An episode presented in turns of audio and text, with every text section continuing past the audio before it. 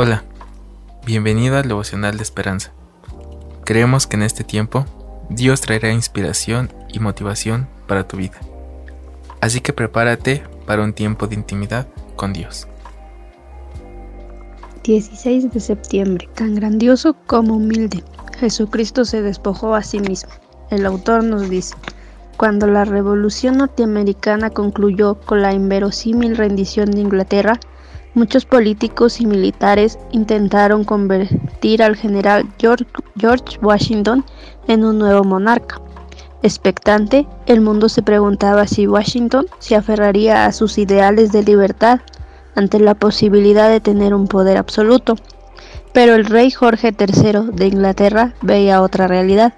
Estaba convencido de que si Washington resistía ese deseo y regresaba a su granja en Virginia, sería el hombre más grandioso del mundo. Sabía que tal grandeza para resistir era una señal de verdadera nobleza y trascendencia.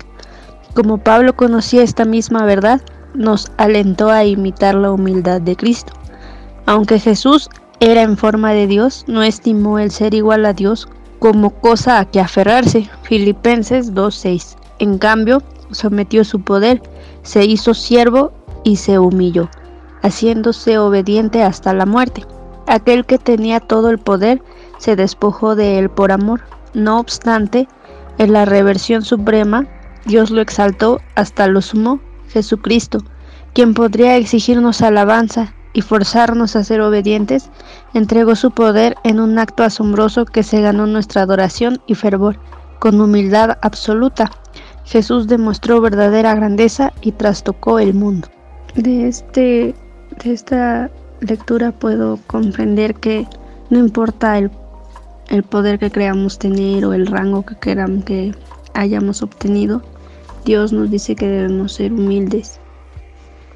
Porque así como Jesús nos demostró en la tierra que teniéndolo todo se despojó para poder ser uno de nosotros y vivió como uno de nosotros, así también nosotros debemos ser humildes. Oremos. Gracias Dios mío porque a través de Jesús nos demostraste la humildad que, que sin importar que tengamos todo, debemos demostrar siempre que somos humildes, que tenemos un buen corazón. Gracias por todo. Amén. Esperamos que hayas pasado un tiempo agradable bajo el propósito de Dios. Te invitamos a que puedas compartir este podcast con tus familiares y amigos para que sea de bendición a su vida. Puedes seguirnos en Facebook, Instagram y YouTube como Esperanza. Hasta mañana.